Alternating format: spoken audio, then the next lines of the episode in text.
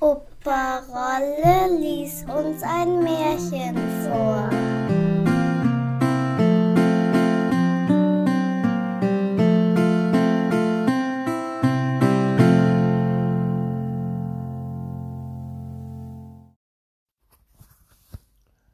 Allerlei Rau. Es war einmal ein König, der hatte eine Frau mit goldenen Haaren, und sie war so schön, dass sich ihresgleichen nicht mehr auf Erden fand. Es geschah, dass sie krank lag, und als sie fühlte, dass sie bald sterben würde, rief sie den König und sprach Wenn du nach meinem Tod dich wieder vermählen willst, so nimm keine, die nicht ebenso schön ist, als ich bin, und die nicht solche goldenen Haare hat, wie ich sie hab. Das musst du mir versprechen. Nachdem es ihr der König versprochen hatte, tat sie die Augen zu und starb. Der König war lange Zeit nicht zu trösten und dachte nicht daran, eine zweite Frau zu nehmen. Endlich sprachen seine Räte es geht nicht anders. Der König muss sich wieder vermählen, damit wir eine Königin haben. Nun wurden die Boten weit und breit umhergeschickt, eine Braut zu suchen, die an Schönheit der verstorbenen König ganz gleich käme. Es war aber keine in der ganzen Welt zu finden, und wenn man sie auch gefunden hätte, so war doch keine da, die solche goldenen Haare gehabt hätte. Also kamen die Boten unverrichteter Sachen wieder heim. Nun hatte der König eine Tochter, die war gerade so schön wie ihre verstorbene Mutter und hatte auch solche goldenen Haare. Als sie herangewachsen war, sah sie der König einmal und sah, dass sie in allem seiner verstorbenen Gemahlin ähnlich war und fühlte plötzlich eine heftige Liebe zu ihr. Da sprach er zu seinen Räten Ich will meine Tochter heiraten, denn sie ist das Ebenbild meiner verstorbenen Frau, und sonst kann ich doch keine Frau finden, die ihr gleicht.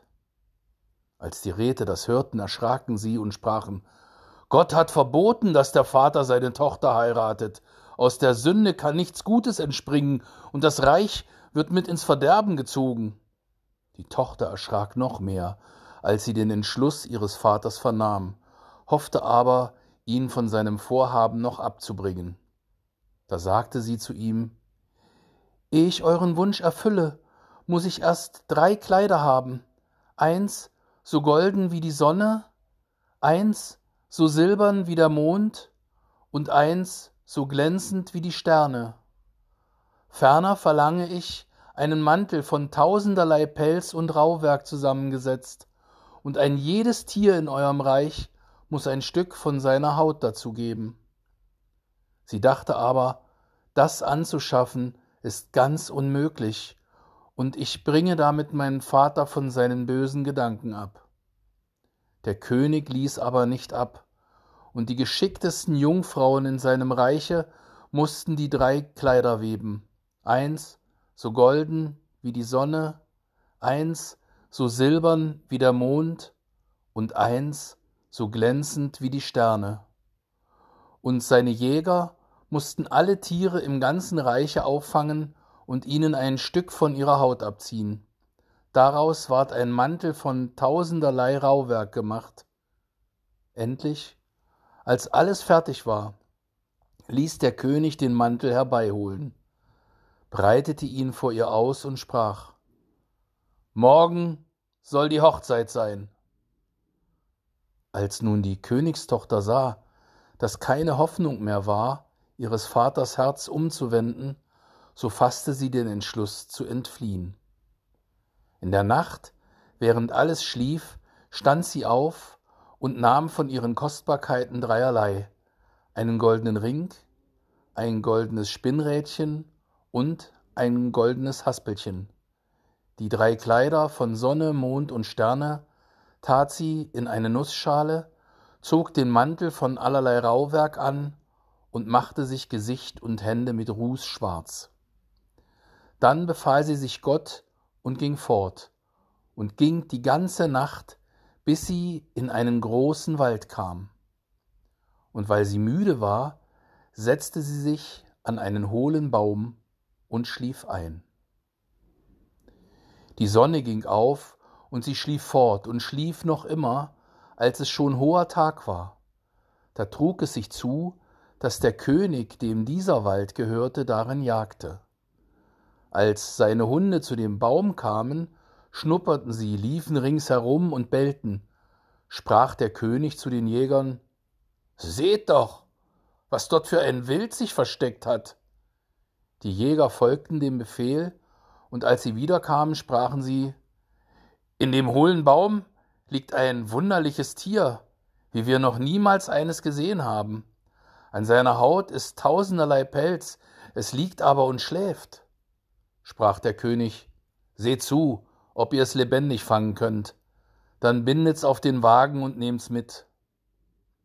Als die Jäger das Mädchen anfassten, erwachte es voll Schrecken und rief ihnen zu Ich bin ein armes Kind, von Vater und Mutter verlassen, erbarmt euch meiner und nehmt mich mit. Da sprachen sie Allerlei Rau, du bist gut für die Küche, komm nur mit, da kannst du die Asche zusammenkehren. Also setzten sie es auf den Wagen und fuhren heim in das königliche Schloss. Dort wiesen sie ihm ein Ställchen an unter der Treppe, wo kein Taglicht hinkam, und sagten Brautierchen, da kannst du wohnen und schlafen. Dann ward es in die Küche geschickt, da trug es Holz und Wasser, schürte das Feuer, rupfte das Federvieh, belas das Gemüs, kehrte die Asche und tat alle schlechte Arbeit. Da lebte allerlei Rau lange Zeit recht armselig. Ach du schöne Königstochter, wie soll's mit dir noch werden? Es geschah aber, dass ein Fest im Schloss gefeiert ward. Da sprach sie zum Koch Darf ich ein wenig hinaufgehen und zusehen? Ich will mich außen vor die Türe stellen. Antwortete der Koch Ja, geh nur aber in einer halben Stunde musst du wieder hier sein und die Asche zusammentragen. Da nahm sie ihr Öllämpchen, ging in ihr Ställchen, zog den Pelzrock aus und wusch sich den Ruß von dem Gesicht und den Händen ab, so dass ihre volle Schönheit wieder an den Tag kam. Dann machte sie die Nuss auf und holte ihr Kleid hervor, das wie die Sonne glänzte. Und wie das geschehen war, ging sie hinauf zum Fest, und alle traten ihr aus dem Weg, denn niemand kannte sie und meinten nicht anders, als dass es eine Königstochter wäre. Der König aber kam ihr entgegen, reichte ihr die Hand und tanzte mit ihr, und dachte in seinem Herzen, so schön haben meine Augen noch keine gesehen. Als der Tanz zu Ende war, verneigte sie sich und wie sich der König umsah, war sie verschwunden, und niemand wusste wohin. Die Wächter, die vor dem Schlosse standen, wurden gerufen und ausgefragt, aber niemand hatte sie erblickt. Sie war aber in ihr Ställchen gelaufen, hatte geschwind ihr Kleid ausgezogen, Gesicht und Hände schwarz gemacht und den Pelzmantel umgetan und war wieder allerlei rau. Als sie nun in die Küche kam und an ihre Arbeit gehen und die Asche zusammenkehren wollte, sprach der Koch Lass das gut sein. Bis morgen und koch mir da die Suppe für den König. Ich will auch einmal ein bisschen oben zugucken. Aber lass mir kein Haar hineinfallen, sonst kriegst du in Zukunft nichts mehr zu essen. Da ging der Koch fort, und allerlei Rau kochte die Suppe für den König und kochte eine Brotsuppe, so gut es konnte, und wie sie fertig war, holte es in dem Ställchen seinen goldenen Ring und legte ihn in die Schüssel, in welche die Suppe angerichtet ward. Als der Tanz zu Ende war, ließ sich der König die Suppe bringen und aß sie, und sie schmeckte ihm so gut, dass er meinte, niemals eine bessere Suppe gegessen zu haben. Wie er aber auf den Grund kam, sah er da den goldenen Ring liegen und konnte nicht begreifen, wie er dahin geraten war.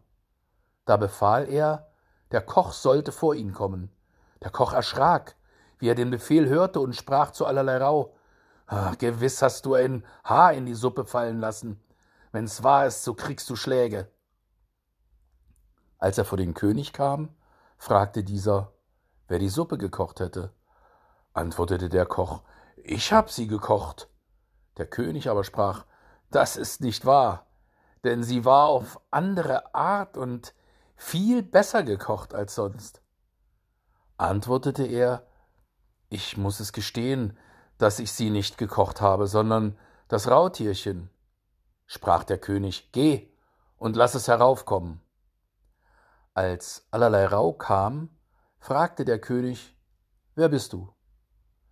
Ich bin ein armes Kind, das keinen Vater und Mutter mehr hat, fragte er weiter. Wozu bist du in meinem Schloss? antwortete es. Ich bin zu nichts gut, als dass mir die Stiefel um den Kopf geworfen werden.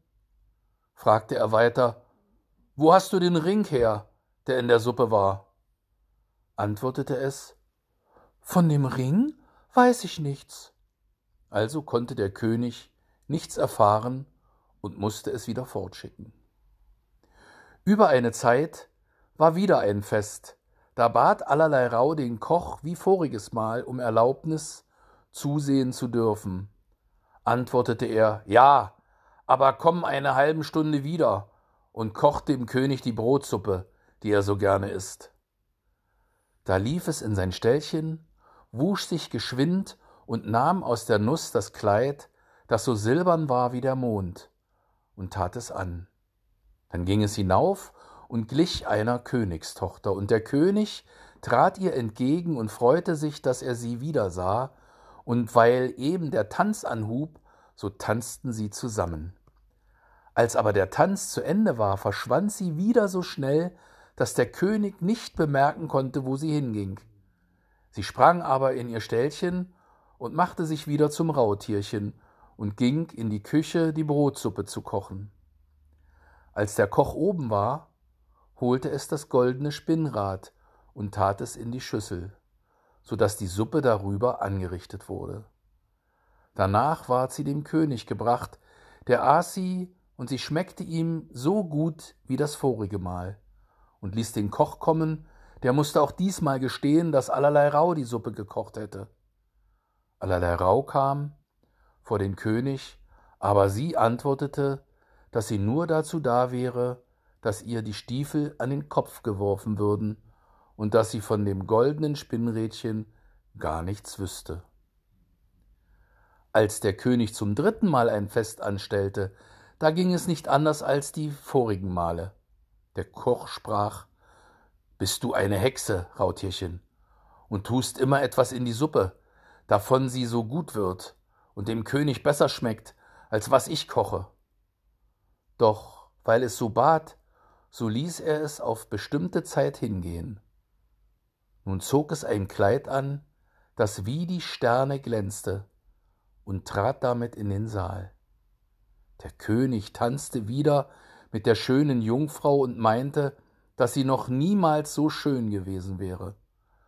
Und während er tanzte, steckte er ihr, ohne dass sie es merkte, einen goldenen Ring an den Finger und hatte befohlen, dass der Tanz recht lange wäre.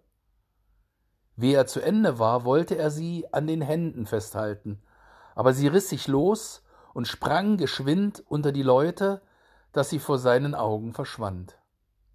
So lief sie, was sie konnte, in ihr Ställchen unter der Treppe, weil sie aber zu lange und über eine halbe Stunde geblieben war, so konnte sie das schöne Kleid nicht ausziehen, sondern warf nur den Pelzmantel über, und in der Eile machte sie sich auch nicht ganz rußig, sondern ein Finger blieb weiß.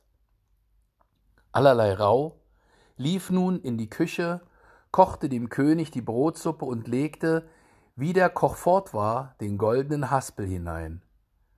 Der König, als er den Haspel auf dem Grund fand, ließ allerlei Rau rufen. Da erblickte er den weißen Finger und sah den Ring, den er im Tanze ihr angesteckt hatte. Da ergriff er sie an der Hand und hielt sie fest. Und als sie sich losmachen und fortspringen wollte, tat sich der Pelzmantel ein wenig auf und das Sternenkleid schimmerte hervor. Der König fasste den Mantel und riss ihn ab. Da kamen die goldenen Haare hervor, und sie stand da in voller Pracht und konnte sich nicht länger verbergen. Und als sie Ruß und Asche aus ihrem Gesicht gewischt hatte, da war sie schöner, als man noch jemand auf Erden gesehen hatte. Der König aber sprach, Du bist meine liebe Braut, und wir scheiden nimmermehr voneinander. Darauf ward die Hochzeit gefeiert, und sie lebten vergnügt bis an ihren Tod. Wenn sie nicht gestorben sind, dann leben sie noch heute.